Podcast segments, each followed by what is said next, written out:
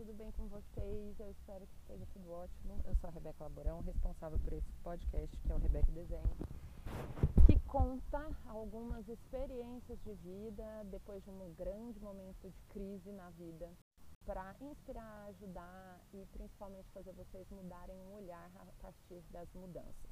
Bem, o que vamos falar neste episódio 3 desta temporada deste super podcast vou contar para vocês que em abril de 2019 foi quando realmente a coisa descarrilhou na minha vida. E como é que descarrilhou? Eu conheci uma pessoa que me mostrou é, muitas facetas de mim mesma, principalmente facetas sobre a vida que eu jamais pensei que eu ia enxergar. E a partir disso, eu me vi num caminho muito errado de vida, eu me vi muito perdida. E como foi essa história? Bem, é, eu falei para vocês no episódio passado, e realmente a minha vida estava literalmente um carro desgovernado. Que eu conheci essa pessoa por um aplicativo de relacionamento, essa pessoa ela não é do Brasil, ela é estrangeira, e ela estava de viagem por São Paulo. Enfim, os dois foram sem expectativa nenhuma para o date, realmente foi assim, uma conexão de corpo e alma foi um encantamento por parte dos dois, a gente tinha uma sinergia absurda, a gente conversava horas e horas. Toda vez que a gente estava junto, parecia que a gente estava junto há muito tempo. Todo mundo pensava até que a gente era namorado. E a gente tinha acabado de se conhecer. E ele ia, obviamente, seguir as viagens dele. O momento que a gente estava junto ali foi lindo, foi maravilhoso, me ensinou de todas as maneiras, mas chegou o momento de dizer adeus. Essa pessoa me mostrou me contando da história de vida dele e me falando sobre e eu sofri muito porque as visões, né, os olhares que ele tinha sobre o mundo, que ele conhece muito bem, é o quanto às vezes a gente se apega a coisas muito pequenas, né? O quanto a gente às vezes acha que a nossa rotina, o nosso cotidiano e as nossas pequenas coisas são o mais importante de todo esse universo, de todo esse mundo. Principalmente que o quanto essas coisas pequenas engolem a nossa vitalidade. Quando eu ficava com ele nesses momentos, onde a gente conversava, onde a gente é, dividia muito das nossas experiências de vida e das nossas sabedorias, assim como eu estou fazendo aqui com vocês, né? Só que eu estou só falando, vocês estão só ouvindo, no caso, nós dois, a gente ia trocando literalmente foi quando eu vi, é, nesse abril de 2019, eu fui duas vezes para o Rio de Janeiro. A primeira vez eu fui porque eu tinha marcado a viagem para visitar uma super amiga que mora lá, trabalha lá, uma pessoa incrível na minha vida. Eu falo que ela é minha terceira, quarta mãe, praticamente. E a segunda vez eu fui atrás dele, porque eu realmente não conseguia, dentro de mim, é, dizer o adeus que era necessário. E eu, logo depois de São Paulo ele ia para o Rio e eu fui atrás dele. Aquele momento do adeus ele chegou de todas as maneiras. E foi nessa situação em que eu percebi o quanto eu estava perdida o quanto a minha vida estava indo por um caminho sem volta e que eu realmente precisava retomar as rédeas em todos os sentidos, mesmo dizendo adeus para ele, mesmo tendo que sacrificar e soltar algumas coisas, mas que era necessário eu tomar aquela atitude foi nessa segunda vez que eu fui para o Rio de Janeiro.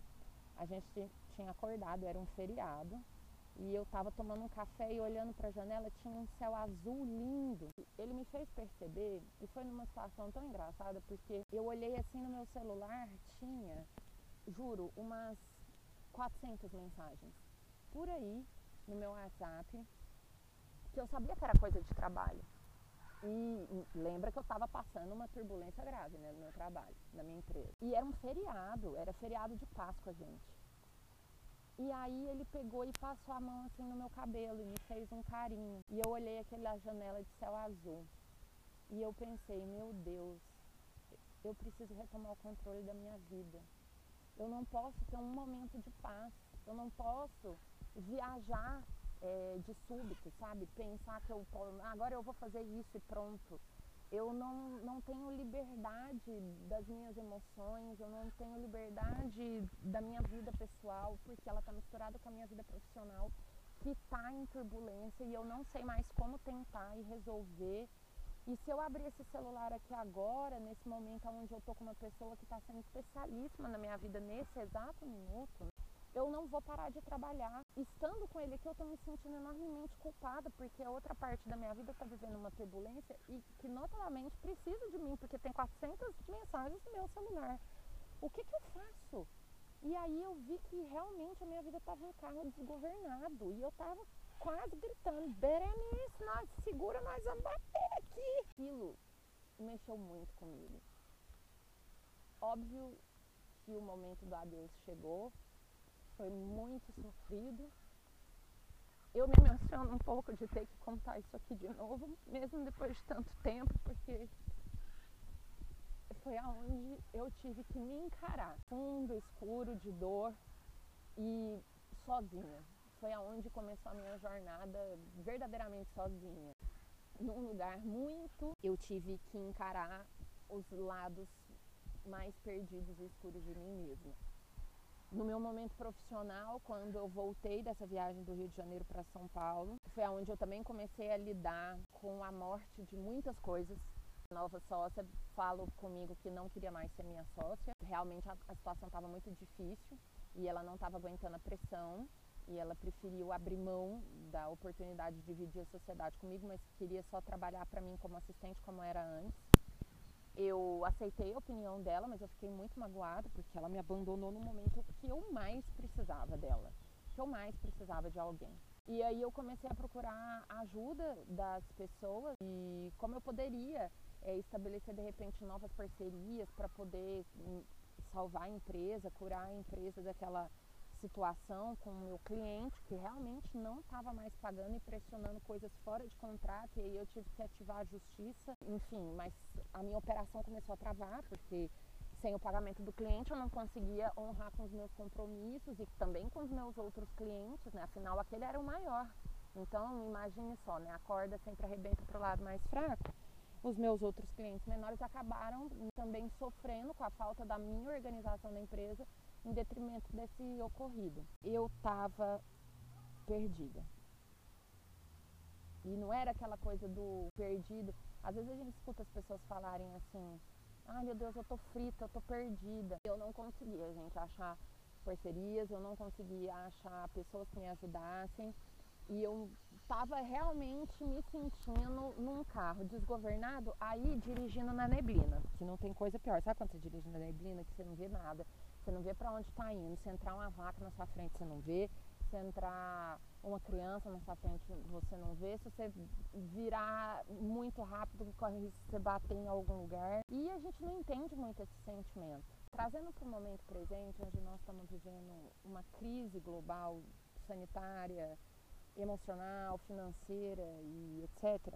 E agora, contando isso de novo para vocês, eu estou revivendo esse sentimento, o sentimento de quando você está perdido, é realmente quando você não sabe com quem conversar, para quem falar, o que fazer e que caminho tomar e como seguir. Quando a gente vive um momento de perdição, é quando você não tem alternativa. Óbvio que dentro da minha condição privilegiada, eu já tinha uma casa, um carro, uma estrutura de base eu tinha alternativas de não passar fome nem necessidade. Eu não estou entrando também nesse mérito. O que eu acho que para quem às vezes não tem essa estrutura, essa cegueira é ainda pior, trazendo para o momento presente, quando a gente fala sobre esse sentimento de dirigir na neblina, de estar num carro desgovernado e não ter opção ele é mais sentimental do que dessa estrutura de base, tá, gente? Não é, é dentro realmente de uma condição é, privilegiada mesmo, mas emocionalmente de você não saber o que fazer, de você se sentir realmente, em vez de segurar em cipó para não cair da árvore, você segurar em cobra. Já viu isso no desenho animado? Às vezes tem, que a gente, o, o, o desenho tá tentando não cair da árvore, aí na hora que ele pega, ele pensa que tá pegando em um cipó, mas ele tá pegando em cobra, ou seja, tá tudo muito pior. Então eu tava sem apoio, eu não tinha nem cobra nem cipó para me pegar na, naquele abismo que eu tava começando a descer. E era esse o momento que eu tava vivendo ali em abril de 2019.